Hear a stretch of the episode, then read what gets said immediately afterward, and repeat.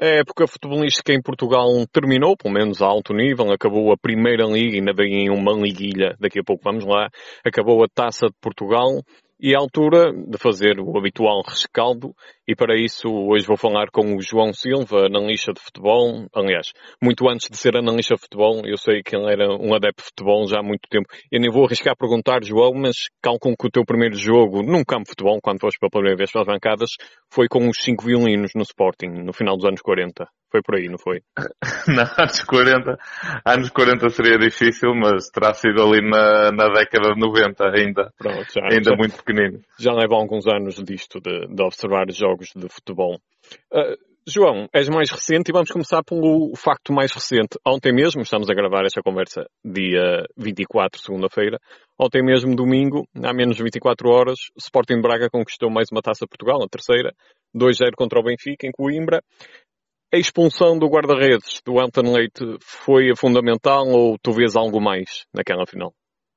É assim, vê-se sempre algo mais, mas também, eh, mas é impossível uh, não olhar, não olhar para essa, para essa expulsão como algo que mudou o jogo daí para a frente. Parece-me que o Braga teve sempre bem no jogo, mesmo quando estavam em igualdade numérica. Uh, a verdade é que depois da expulsão de Elton Leite, uh, mandou, mandou no jogo. na primeira parte, acabou de fazer uma excelente primeira parte e, um, e uma ótima entrada também na segunda parte em que podia ter, ter ampliado a vantagem. Acabou por não o fazer uh, nessa fase. Uh, mérito depois também do Benfica que conseguiu equilibrar um bocado o jogo. Uh, mas a verdade é que em superioridade numérica o Braga esteve, esteve quase sempre por cima do jogo, com o jogo confortável e foi muito difícil para a equipa do Benfica responder ao gol sofrido e criar, e criar oportunidades de gol. Teve, teve uma, uma duas oportunidades em que poderia ter feito, mas, mas foi sempre escasso para o desempenho que, que a equipa bracarense teve. Hum. E agora no, no, já vamos voltar a estas duas equipas, vamos seguir uma ordem de classificação. Sporting, campeão, és daqueles, um dos muitos, imagino, que ficaram surpreendidos, ou tu, quando em agosto, setembro, olhaste para o plantel, olhaste para o treinador Ruben Amorim, pensaste, se calhar esse Sporting este ano não vai lutar para um terceiro ou quarto lugar, ou ficaste surpreendido? É assim, acho que toda a gente ficou sempre, ficou um pouco surpreendido. Uh, a questão do treinador a mim não me surpreendeu. Pessoalmente sou, sou, sou um fã do trabalho, do trabalho do Ruben Amorim que tinha feito no Braga e que está a fazer agora e da postura que ele tem tanto de, de, comunicacional com a imprensa para fora do clube e o que me parece a liderança que ele faz internamente do clube, nos jogadores. Uh, portanto, a parte de treinador não me surpreendeu, surpreendeu-me sim tendo em conta o plantel do Sporting, porque a verdade é que existem aqui alguns nomes que apesar de pessoalmente até já conhecer como Mateus Nunes ou, ou como Eduardo Quaresma, que até esperava que talvez tivesse mais algum, mais algum destaque em vez de, por exemplo, Gonçalo Inácio, que acaba por fazer uma excelente temporada. Uh, Nuno Mendes também já conhecia, mas a verdade é que para o comum adepto, uh, no arranque da temporada eram nomes que, que, que, que nada diziam ao Sport, uh, que nada diziam aos adeptos, como Tiago Tomate também, por exemplo, e que acabam por fazer uma, uma excelente temporada. Uh, mérito dos próprios jogadores, claro, mérito também desta mistura de experiência e de juventude com o papel, realça aqui o papel de Seba Coates, que fez uma época, uma época muito acima de qualquer expectativa, encaixou como uma luva neste, neste sistema de três centrais, um, ehm, e conseguiu misturar muito bem aqui estas, alguma experiência também com o guarda-redes, também com o João Mário, uh, alguma experiência com a juventude e com este sangue quente que esta equipa do Sporting eh, mostrou ao longo de toda a temporada e que, não sei se me irás fazer alguma pergunta em relação a isso, mas que, que não me parece sorte, como muitos disseram, a quantidade de vezes que o Sporting conseguiu virar resultados na reta final do encontro. Acho que está muito relacionado com, com esta, com esta mistura de juventude e de, e de, experiência e também com a liderança da Ruben Amorim de fazer com que os jogadores acreditassem sempre até o último minuto e que trabalhassem para isso. Não, não ia falar da sorte, porque os jogos de futebol muitas vezes são, são o que são e muitas vezes com empates, uma seleção, com muitos empates, uma seleção é campeã europeia. Mas... nem, nem sei que seleção estarás a falar. Por acaso ainda falaremos disso mais à frente, se houver tempo. Mas uh, ia falar da juventude porque há pouco tempo eu até fiz numa das minhas brincadeiras, de uns musicais da bola que eu faço, uh, eu referi e sublinhei isso. A equipa do Sporting, os que costumam jogar mais, não é propriamente uma equipa de júniores. Criou-se essa ideia porque, repara, temos o Adá, temos o Coatas, temos o Fedal, temos o João Mário, temos o Palhinha, que não tem 35 anos, mas também já não tem 20. Uh, temos agora mais recentemente o, o Paulinho. Uh, mais metade, eu tinha uma lista, acho que eram 7 jogadores. Mais metade da equipa costuma jogar mais, não são propriamente miúdos. Uh, por uhum. isso é uhum. que falaste bem aí da experiência em termos percentuais, não fiz essa contabilidade, mas em termos percentuais acho que a grande maioria, a maioria do, do tempo dos jogadores que estiveram em campo até eram jogadores mais experientes do que propriamente miúdos. Mas claro, os tais miúdos, entre aspas, e formados, formados até no, no Sporting, com exceção do Porro, o Porro também é, é jovem, não é? Tem 20 Exatamente, sim, sim, sim, tem 20 anos. Um, os miúdos, como, como o Nuno Mendes, como o Tiago mais, agora falaste, uh, claro que tiveram um, um papel importante, mas não estavam sozinhos, também estavam acompanhados por, hum, Claro, claro, claro que sim, e, e, e houve jogadores que, que lá está, que apesar de já terem alguma idade... Santos, não falei nele, no Santos também tem 26 anos, acho eu. Sim, sim, sim. Sim, mas a, a questão aqui, a questão aqui da juventude, pessoalmente, prende-se mais com, não com o número de jogadores jovens que foram jogando, porque tu isso também vês no Futebol Clube do Porto e também vês no, no Sport da Joa Benfica, Uh, por exemplo, no, no, no Futebol Clube do Porto tens Fábio Vieira, tens, João tens Baró, tiveste João Mário, tiveste, ou seja, jogadores que jogam na equipa principal vais tendo também. A, a minha, a, minha a, a, a surpresa e, e, uma das chaves é a importância e a confiança que o Bruno Amorim lhes dava, porque não eram jogadores jovens que entravam um ou noutro jogo quando já estava 2-0 e o jogo já estava resolvido. Não, eram jovens que quando eram jogos, os jogos a doer, que o Ruben mostrou que confiava perfeitamente neles e acredito que esta confiança, nesta tenra idade, que, que, que tenha sido a chave para eles terem conseguido fazer a época que fizeram. Sim, essa parte percebo. Segundo classificado, campeão anterior, Porto, que mesmo assim acabou o campeonato com 80 pontos. Não foi propriamente com 50 nem, sim, nem 60. Sim, sim, Mais um ano do Sérgio Conceição, desta vez sem o, sem o campeonato. Falhou alguma coisa ou foi só o Sporting que foi melhor e só teve uma derrota o campeonato todo, o Sporting? Não, acho, acho que falhou alguma coisa. Acho que o Porto tem um mau arranque. O Porto no início, no início da temporada tem apenas três vitórias em seis jogos. Uh, se, se, a memória não me falha, penso que o Sérgio Conceição também ainda não estava a estabilizar no 4-4-2, estava a tentar algumas alternativas que não estavam a resultar. Uh, quando estabilizou no 4-4-2, quando, quando ao longo da época começou a perceber que um jogador como Medi Taremi tem que jogar, tem que estar no 11 do Porto, acho que a equipa melhorou, foi ficando mais regular. Acho que fruto das características dos jogadores e, de, e acima de tudo do, do, modelo de jogo de Conceição, eh, apresentava algumas dificuldades com equipas de bloco baixo. E é algo que já é sabido de épocas anteriores eh, e as equipas que jogaram contra o Porto e que usaram esta estratégia, a maioria criou, criou dificuldades ao Porto, mas que acaba por fazer uma época regular, eh, mas o Sporting teve aquele extra que acabou por eh, por, eh, por conseguir eh, superá-lo e mesmo tendo, eh, ainda, sobre o Sporting, mesmo tendo tido aquela ligeira, aquele ligeiro tremor de três empates em quatro jogos, conseguiu, conseguiu manter a distância, a distância para o Porto, que não se pode dizer que tenha feito uma má temporada, mas, mas para um clube como o Porto não ser campeão, é sempre, é sempre aquém do objetivo. Nós aqui não vamos estar a falar de, de, muitas individualidades, se calhar esta vai ser a exceção em termos de jogadores.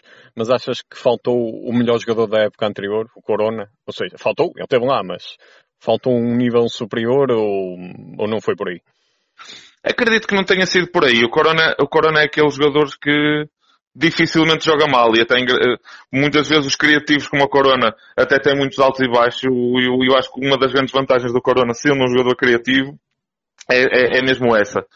Consegue manter um, um, nível regular ao longo da época, mas concordo que lhe faltou também algum brilhantismo que apresentou na época, na época anterior, mas não me parece que tenha sido por aí, até porque depois individualmente houve outros jogadores que se destacaram um bocadinho mais e que compensaram, se calhar, esse, esse extra que faltou, que faltou ao Corona, mas que, que, claramente continua a ser, se não o melhor dos melhores jogadores do campeonato e volta a fazer uma boa época, mas, mas não, não com destaque tão grande como no ano passado, aí concordo.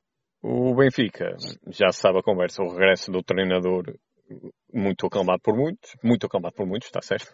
O, o, o investimento de muitos milhões de euros, eu, eu, lembro que uma vez, se calhar não foi só uma vez, mas uma vez coloquei-me nisso num artigo, o Benfica estava a jogar e no banco estavam 60 milhões de euros, só em três jogadores. uh, calculo que fosse o Darwin, o Cebolinha e talvez o Padrinho, o vosso Ou o vosso então, Em três jogadores estavam 60 milhões de euros juntos ali, no banco. E era habitual ver os reforços mais caros sempre no, a começar, pelo menos a começar no banco. Uh, foi só aquele, aquele período de, da doença que afetou o plantel? Ou houve ali falhas táticas, falha de comunicação treinadores-jogadores? Porque também ficou um bocado essa ideia.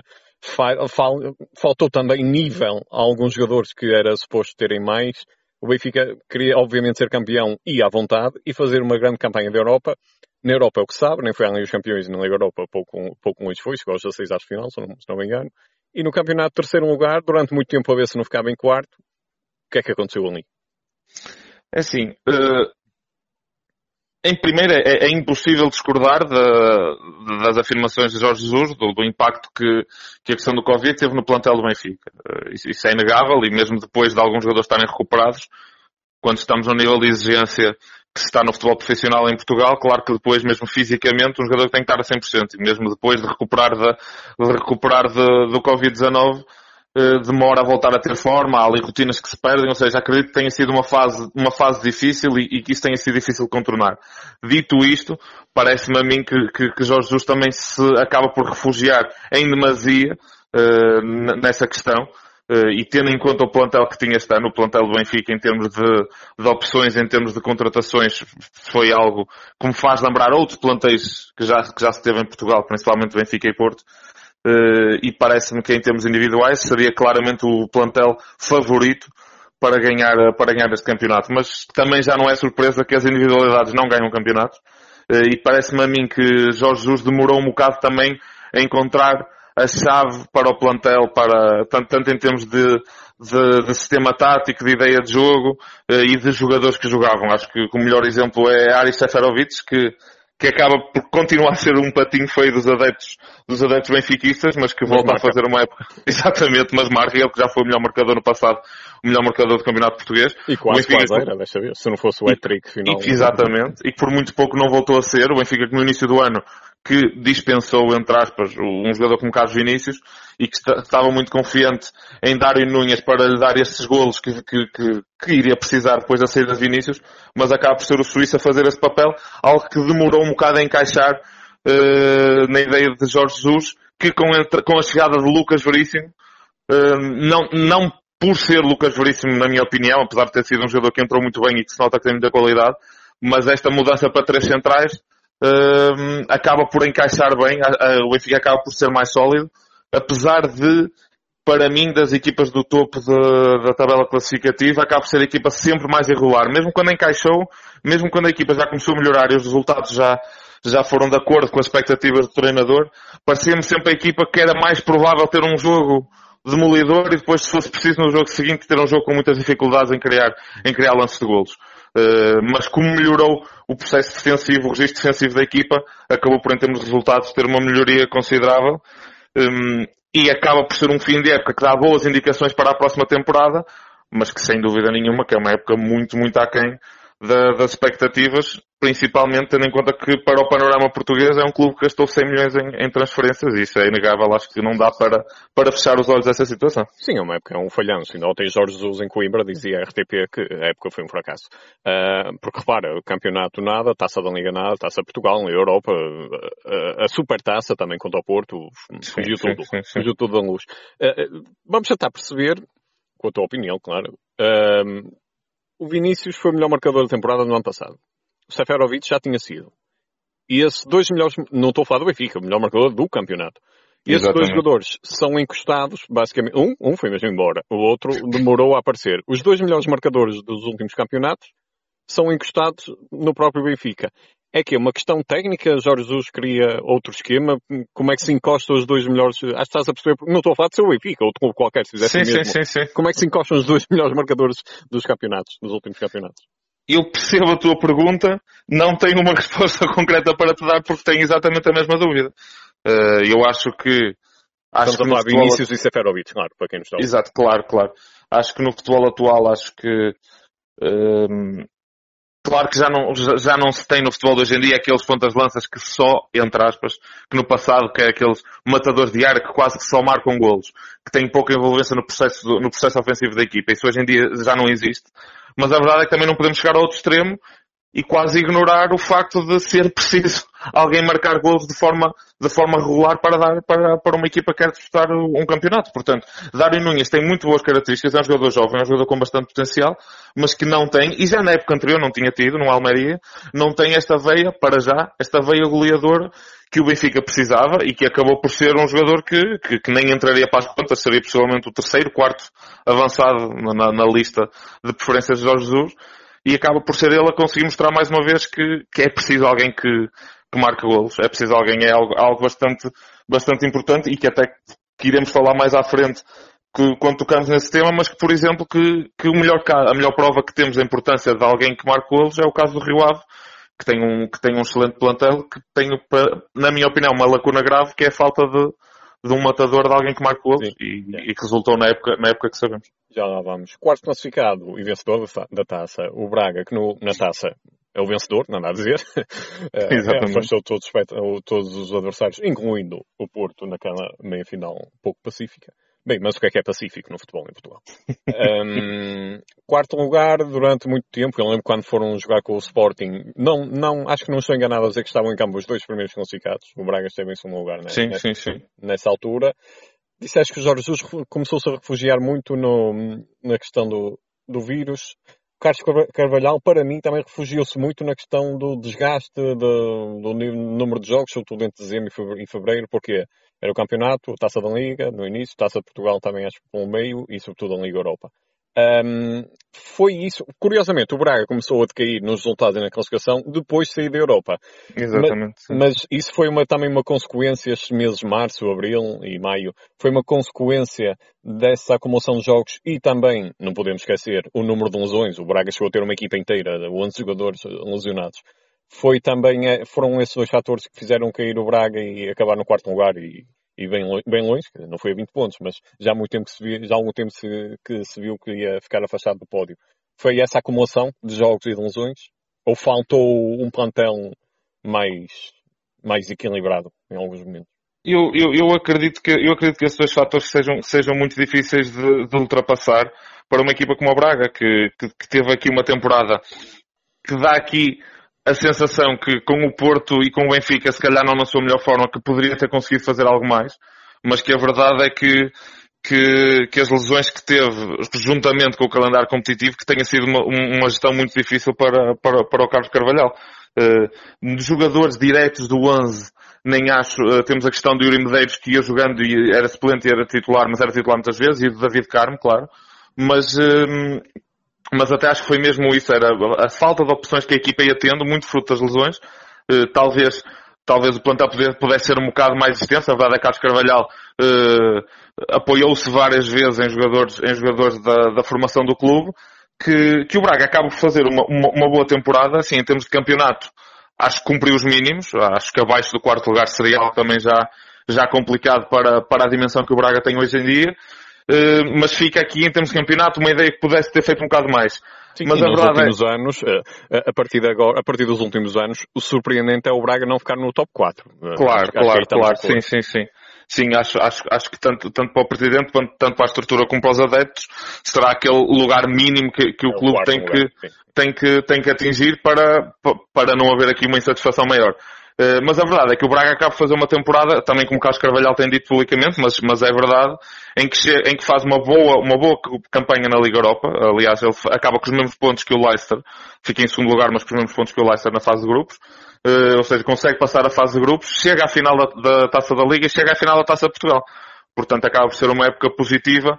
Uh, fica só aquela questão do que é que poderia ter feito mais, se calhar, ou com menos jogos, ou com menos lesões, ou também com alguma, alguma pode, a, a reta final da, da, equipa foi uma reta final bastante negativa. A verdade é que o Braga nos últimos 12 jogos apenas teve 3 vitórias. Uh, portanto, Por, claro que. já depois da saída da Europa, era isso que E foi já depois da, da, saída da Europa. Portanto, claro que haverá sempre aqui alguma, algumas questões a melhorar, mas parece-me a mim que o Braga acaba por ser uma equipa que, tirando esta reta final, apresentou um futebol até bastante estável e bastante atrativo para, para os adeptos que, que gostem de, de, de futebol, com uma ideia bastante positiva fica, fica um pouco aquém em termos de pontuação no campeonato, vamos dizer assim, mas acaba por ser uma época bastante positiva e culminada com esta vitória que já falamos na Taça Portugal, que foi apenas a terceira na, na sua história. Portanto. E agora este assunto fez-me lembrar o que é que seria o se, vai ficar sempre o se, o claro. Sporting tivesse estado nas competições europeias, não é? Estou agora a recuar ao início da conversa. Não, tenho, não tenho dúvida nenhuma, não tenho dúvida nenhuma que que teria tido uma época mais complicada em termos, em termos de campeonato. Não tem. Sim, em termos internos. Porque atenção, falamos aqui do Braga, porque acaba por ser uma carga de jogos anormal para, para o clube. Mas o Porto e o Benfica também tiveram, atenção. Sim, e acho que isso acaba claramente. Sim. sim, sim, sim. O Braga esteve ligeiramente acima, mas sim. Um, acho que acaba por ser, por, por ser um fator bastante importante. Uh, mas que, mais uma vez... como este, em que o calendário foi mais condensado. Foi mais condensado, sim, sim, sim. sim no mas, intervalo mas... entre os jogos. E o Sport, maus adeptos do Sporting sabiam que aquela derrota contra o Las Clins, acho que é assim que se diz, ia ser a grande vitória do campeonato. Claro, não, não porque, porque a verdade é que o Sporting também, olhando para o plantel, não tem ou seja, até acho que se pode equiparar um bocado o plantel com o do Braga, não tem um plantel muito extenso, portanto, se o Sporting tivesse tivesse tido mais algumas lesões e um calendário competitivo mais apertado, o Ruben Amorim podia conseguir também, obviamente. Uh, aliás, uh, quando da apresentação do Ruben Amorim, quando lhe perguntaram uh, então e se esta aposta corre mal, a resposta dele foi então e se corre bem, portanto, ou seja, não sabemos se com, com um calendário competitivo mais apertado, mais condensado, se, se Ruben Amorim e os seus jogadores conseguiam na mesma fazer um excelente desempenho. Agora, é sem dúvida um fator, um fator que acabou por, por pesar positivamente para, para a equipe. Vai ficar o se. Passos Ferreira e Santa Clara superiorizaram-se ao suposto Vitória Guimarães. Estou a misturar aqui as três, são as, uh, as duas equipas que vão à, à nova Liga da Confer Liga Conferência da Europa, acho que é assim que se diz em português. Um, Passos Ferreira e Santa Clara apurados. Santa Clara pela primeira vez. Passos Ferreira ainda há poucos anos esteve na, na pré-eliminatória da Liga dos Campeões. Uh, uhum. Mas quem ficou abaixo foi o, o Vitória. Santa Clara também surpresa para ti? Ou o Passos Ferreira? Passos Ferreira acredito nem tanto. Uh, Pepa já, já sabe a idade do treinador, aliás, está, agora está precisamente em Guimarães, que não vai à Europa, vai o Passo Exatamente. Santa Clara foi surpresa para ti, uma equipa que estamos habituados a ver na segunda divisão. É sim, eh, é um clube, é um clube que tem, que tem feito, tem feito boas temporadas aqui na, na Primeira Liga. Eh, parece-me, parece-me ter um projeto estabilizado, mesmo também em termos de, de jogadores, em termos de escolha de treinadores, parece-me, parece-me que tem sido algo bastante. tem sido um projeto com, com cabeça, liderado com cabeça. Uh, agora, sendo a primeira vez que o clube se apura para uma, para uma competição europeia, claro que existe aqui sempre um, alguma, alguma surpresa, mas, mas que me parece, que me parece totalmente merecido. Aliás, uh, curiosamente, e refugiando-me aqui num, num, dado estatístico, que vale que vale, mas a verdade é que a equipa do Santa Clara do, quinto para baixo, todos os clubes tiveram um gol lavras negativo. E a equipa de Santa Clara foi a única, em sexto, conseguiu um gol lavras positivo do oito. Portanto, por exemplo, até tem melhor ataque e melhor defesa que o Passo Ferreira. Uh, portanto, acaba a fazer uma época bastante positiva. Parece-me ter um, um, plantel muito, muito sólido e, e, e, e, foi tendo algumas referências, tanto o Marco, o guarda-redes, como o Carlos Júnior na frente. A dupla de centrais também fez uma excelente temporada, Fábio Cardoso e Villanueva.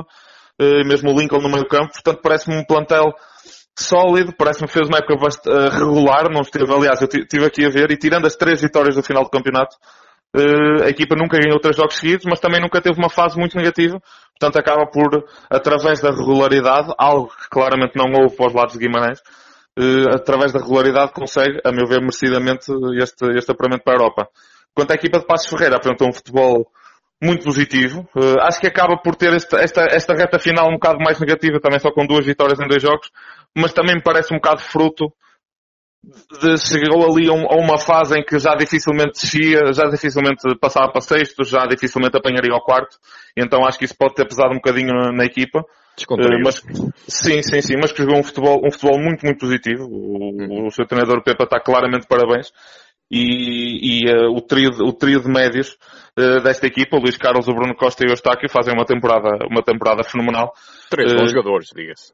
Três, três muito bons jogadores, claro, três muito bons jogadores, mas, mas muito mérito também para esta equipa, para esta equipa de Passos, de Passos Ferreira, que me parece já, depois desta, daquela fase negativa na segunda liga, Uh, parece-me parece um, também um dos bons projetos que temos na, na, primeira, na primeira divisão portuguesa. Mais abaixo, há bocado falaste nisso rapidamente, o Rio Ave, que se te lembras, em agosto ou setembro, teve a centímetros, literalmente a centímetros, quando aquele penalti acertou nos dois postos, de eliminar o AC Milan, que é só o AC Milan, e liderou o campeonato italiano durante não sei quanto tempo, ao longo desta época, e depois ficou em antepenúltimo lugar um plantel com, com vários bons jogadores. Estou-me a lembrar do, do Adarlan, do Mané, do Geraldo, e só, só o João Sandala, muitos com ligação ao Sporting, é verdade. Um, o Tarantino, que é quase uma figura do clube, e o Fábio Coentrão, apesar de já mais escondido, e então aconteceu isto, 16 lugar, falta um goleador, ao caso disseste isso? Falta algo mais? sim, Também sim, foi sim. Uma, uma sequência negativa, muitos jogos seguidos sem ganhar. Ahm, falta de confiança, azar, o que aconteceu? É assim, ainda bem, ainda bem que fazes a pergunta da forma que fizeste, eh, a lembrar, a lembrar aquele arranque da época que nesse jogo, nesse jogo contra o AC Milan, porque parece-me que no início que isso pode ter pesado para o plantel. E tinham eliminado o. Besiktas na Turquia. Sim. Exatamente, exatamente. O Rio Ave faz, faz esse arranque da época excepcional. E esse jogo com o Milan, não só esse penalti que por centímetros não entra, como tinham um jogo, estavam a ganhar o jogo até o último Sim, lance sim. do- do- dos tempos Do de desconto do, prolongamento. do prolongamento, em que, em que na altura penso que foi Borevkovic acaba de fazer um penalti até, Escusado. até talvez um pouco escusado, até talvez um pouco escusado, mas, 2-2 na altura. mas é, é muito difícil naquele momento porque acho que toda a gente sabia da importância que tinha o Rio Ave eliminar uma equipa como, como, como o Milan eh, e não sei até que ponto é que isso depois não pode. Ou seja, esses jogos no início do, do ano também dificultam o arranque da equipa no, no campeonato. É, é muito usual vermos equipas sem ser os, os, os 3, 4 grandes que quando têm essas eliminatórias ter- terem, dificul, terem dificuldade a arrancar o campeonato. Passos Freire e Eh, Arouca tens dois exemplos recentes. Sim, sim, sim, sim. E, hum, e portanto, é- é- seria normal no início, mas acho que depois a equipa talvez tenha ficado um bocado bloqueada, tenha tido dificuldade em superar esse insucesso. Hum, Um treinador que para mim até, até, até, pessoalmente acho que é um treinador com bastante qualidade, mas que era a primeira vez que estava a assumir uma equipa na, uma equipa sénior no campeonato português, que, que pronto, acabam- acabaram por ter dificuldades em dar a volta. Com a mudança de treinador, até me parece que a equipa entra numa fase mais positiva. Com a entrada do Miguel Cardoso, um, um treinador ainda por cima da casa, que já, que já tinha tra- trabalhado com um ou outro jogador que estão lá no plantel. Eh, mas depois para esta reta final, eh, pessoalmente, a única coisa que consigo apontar é mesmo esta questão de- da falta, da falta de ponta de lança, porque o plantel tem criatividade suficiente, tem individualidades mais que suficientes para não acabarem no lugar onde, onde acabaram esta temporada. Falta ver agora como é que vai ser o playoff, um playoff interessantíssimo com o Arouca, muito interessante. Mas a questão, a questão do ponta de lança é mesmo, para mim, acho que faz muita diferença. A verdade é que o Rio Ave é o pior ataque da, o pior ataque da Liga Portuguesa, empatado com, com uma equipa do Belenenses, que é uma equipa que sabemos que privilegia fortemente o processo defensivo, eh, enquanto Miguel Cardoso é um treinador com uma ideia até bastante ofensiva de posse de bola e de, e de ataque. Na sua primeira, quando da sua primeira passagem no Rio Ave, inicialmente até se estranhou, até se dizia ataque exagerado, mas a verdade é que depois da temporada que fez veio a provar que, que é uma ideia de jogo bastante interessante, que acaba por, por ter dificuldade eh, na questão, na questão de, de marcar golos. A ver vamos, a ver vamos como é que vai ser agora este playoff, porque a verdade é que ver um clube tão estabilizado e tão solidificado como o Rio Ave eh, a descer para a segunda divisão vai ser algo bastante, bastante estranho, mas que, mas que está, estão agora duas finais eh, para, para definir a temporada do Rio Ave. É, dois jogos que definem a, continuidade ou não na, primeira divisão. O Nacional e o Farense, que tinham subido, desceram. Recordemos que subiram sem chegar ao fim do campeonato. Deves-te lembrar, a segunda liga Sim, sim, em sim, 2020 claro não terminou. Não estou a dizer que se o campeonato tivesse chegado ao fim, eles ficavam em primeiro e segundo ou não. Ah, mas vamos focar, o Nacional, é assim, quem, quem passa, eu lembro, acho que em 36 pontos possíveis, o Nacional conquistou 3, portanto foram 11 derrotas e uma vitória. Parece-me que o Nacional nunca mostrou argumentos, nunca, quer dizer, na primeira fase ainda andou ali na, na primeira metade, mas depois, quando começou a cair, não, não conseguiu voltar a, a levantar-se. Agora, o Farense, ah, parece-me que até era uma das equipas que jogava mais bonito, digamos, em várias, em várias jornadas, mas também desceu.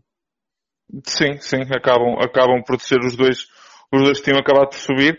E acho que, acho que também é importante destacar que tirando, tirando depois na segunda volta e também a mudança, a mudança de treinador acabou por não trazer os resultados, os resultados que, que o presidente queria para o clube, mas a verdade é que, ao contrário do que, do que temos várias vezes, em que, em que temos sempre um lanterna vermelha que joga um futebol paupérrimo comparativamente com os outros e que mesmo os clubes estão ali a lutar para não descer, que vemos que é um futebol com, talvez com menos qualidade, se bem que não há nada mais subjetivo que a qualidade de jogo no futebol, mas, hum, mas eu acho que este ano até foi um ano bastante positivo nesse aspecto. Eu acho que as equipas que estiveram a lutar para não descer eh, apresentaram a sua grande maioria bom futebol. A verdade é que tivemos clubes que, se fosse preciso, a 3, 4 jornadas do fim estavam a lutar para não descer e depois quase, quase que ainda acabaram a, a discutir uma, um possível acesso à Europa. Belenenses. Portanto, se tivermos o Belenense, se tivermos o Famalicão que, que, que até a entrada de Vieira, que estava com bastante dificuldades e, e muito, mérito, muito mérito do treinador a conseguir dar a volta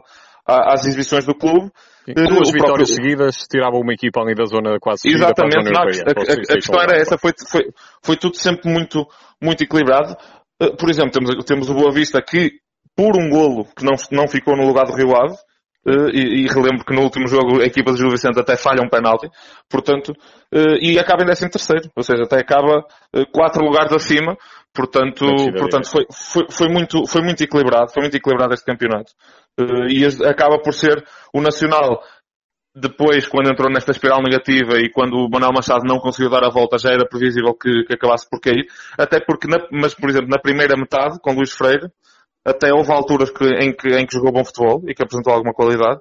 Uh, a equipa do Forense concordo, concordo perfeitamente contigo. Teve, teve excelentes momentos. Tenho, tenho um jogador que para mim faz uma temporada fora de série, o Ryan Gold.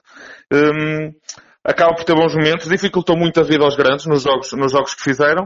Uh, acaba por ser quase como alguém, algum clube tinha que ser Uh, qualquer clube que estivesse ali seria, seria talvez injusto. O Marítimo teve uma fase muito má, mas com esta última mudança de treinador até conseguiu recuperar, recuperar bastante. Portanto, qualquer clube que acabasse por descer seria um bocado injusto. Uh, parabéns aos clubes envolvidos que acabaram por fazer, uh, por fazer todos uma boa época. Acabou por, a mala pata acabou por cair sobre o Farense e vamos ver sobre o Rio Ave. Não vamos aqui entrar em previsões para a próxima época, porque nunca se sabe se o Sporting vai ser outra vez campeão, que plantela que vai ter. O treinador já, já garantiu que vai ficar. Uh, mas vamos, vou deixar só uma pergunta em relação aos clubes principais, porque Ruben Amorim fica, Jorge Jesus fica, Carvalhal também não, não há sinais que vai sair, o Pepa já se sabe. Estou a falar dos cinco primeiros. Uhum. Um, há o Porto. Uh, Parece-me eu tenho 99% de certeza, não tenho qualquer informação privilegiada dentro do, do clube do, do, Dragão, mas tenho quase certeza que Sérgio Conceição vai, vai mesmo sair. Até pela sua postura, uma pessoa que o passar dos anos começa a conhecer, pela sua postura, pelo seu comportamento nos últimos tempos, Sérgio Conceição não vai sair, eh, não vai ficar. Eu vou deixar-te um desafio complicado. Dá-me uma lista de dois ou três nomes que consigam pegar na equipa, numa equipa que tem conquistado títulos com o Sérgio Conceição, que chegou aos quartos de final da Liga dos Campeões, e isso é importante, a imagem que fica na Europa e que ficou ali perto até de eliminar o Chelsea, que agora está na final da Liga dos Campeões. Eliminar, ir para prolongamento, pelo menos. Um, uma, equi uma, equipa que deixou essa imagem na, na, Europa, que também nesta época conquistou a Supertaça e em agosto tinha conquistado a Taça Portugal. Não foi campeão, mas chegou novamente aos 80 pontos, como eu já disse nesta conversa. Que treinadores, consegues ver treinadores que, que a direção do Porto, se estivesse na direção do Porto, e não vão dizer Guardiola, Zidane ou Klopp, que acho que esses estão muito ocupados. Consegues ver alguém? Atenção que o Zidane possivelmente poderá sair do Real Madrid, não sabemos para onde é que irá. Acredito que não, não seja para, se... para o campeonato português. Acredito que não seja. Mas, hum, assim, essa pergunta é, é, é, bastante difícil. Consigo ver treinadores que, que neste momento que não estão, que não estão, não estão com contrato com nenhum clube, que poderão ter qualidade suficiente para, para liderar um projeto como o Porto. Uh, Parece-me também a mim que será, provável, será possível, pelo menos, esta saída de Sérgio Conceição. Também, não por ter nenhuma informação privilegiada, mas também exatamente pelo que disseste. Acredito que noutras situações, quando se falou, uh, o Sérgio veio a público uh, reforçar o seu lugar no Porto e para já não tem dito nada. Uh, saíram notícias hoje de uma possível ida do, do Sérgio para o Nápoles. Um, portanto, acredito que possa ser, que possa ser uma possibilidade e acredito também que o próprio Sérgio, que também que isto foram temporadas muito, muito difíceis, muito desgastantes, uh, acho que é, acho que é inegável o mérito do trabalho, os, os, títulos que conquistou numa fase difícil do, do Futebol Clube do Porto.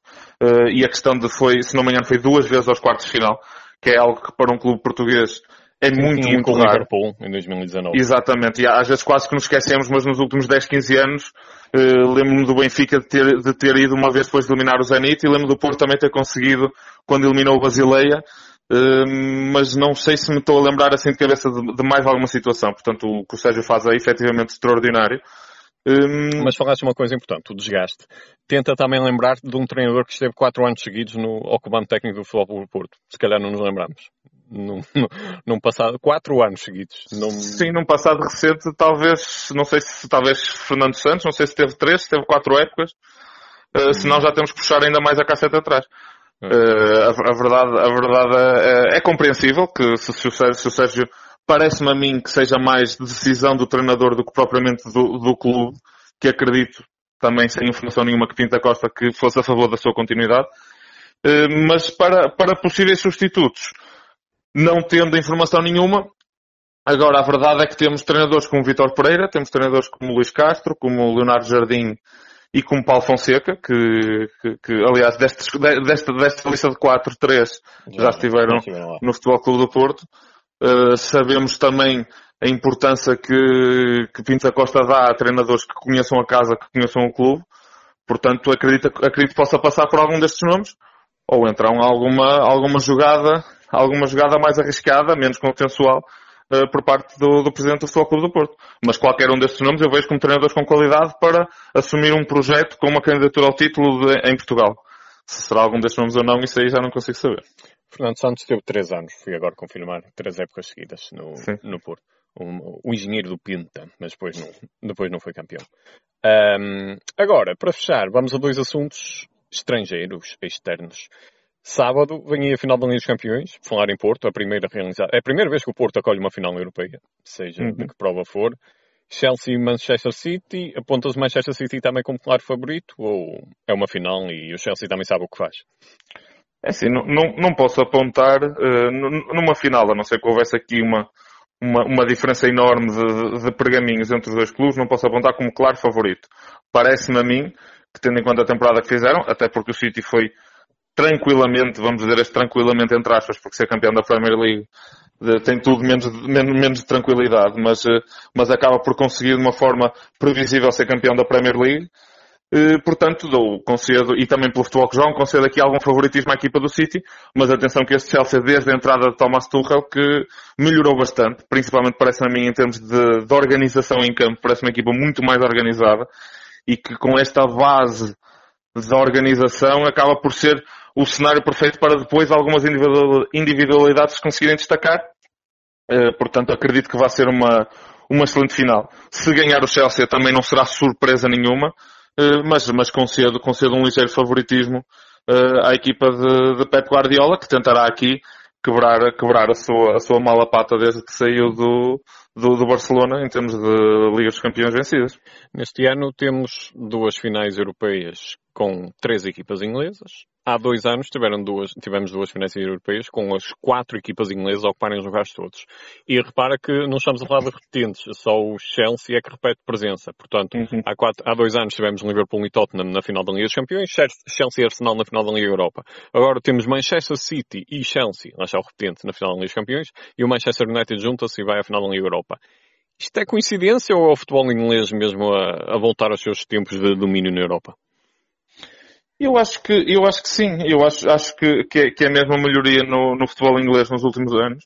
Muito fruto de, de uma mudança um bocado de paradigma em termos de, dos treinadores que, que, que, vão escolhendo, vão trazendo outras escolas de treino e de abordagens ao jogo diferentes da inglesa e que têm resultado. Aliás, a verdade é que se nós olharmos, se nós olharmos para, para a Premier League, nos clubes de topo, uh, não, não existe nenhum treinador inglês.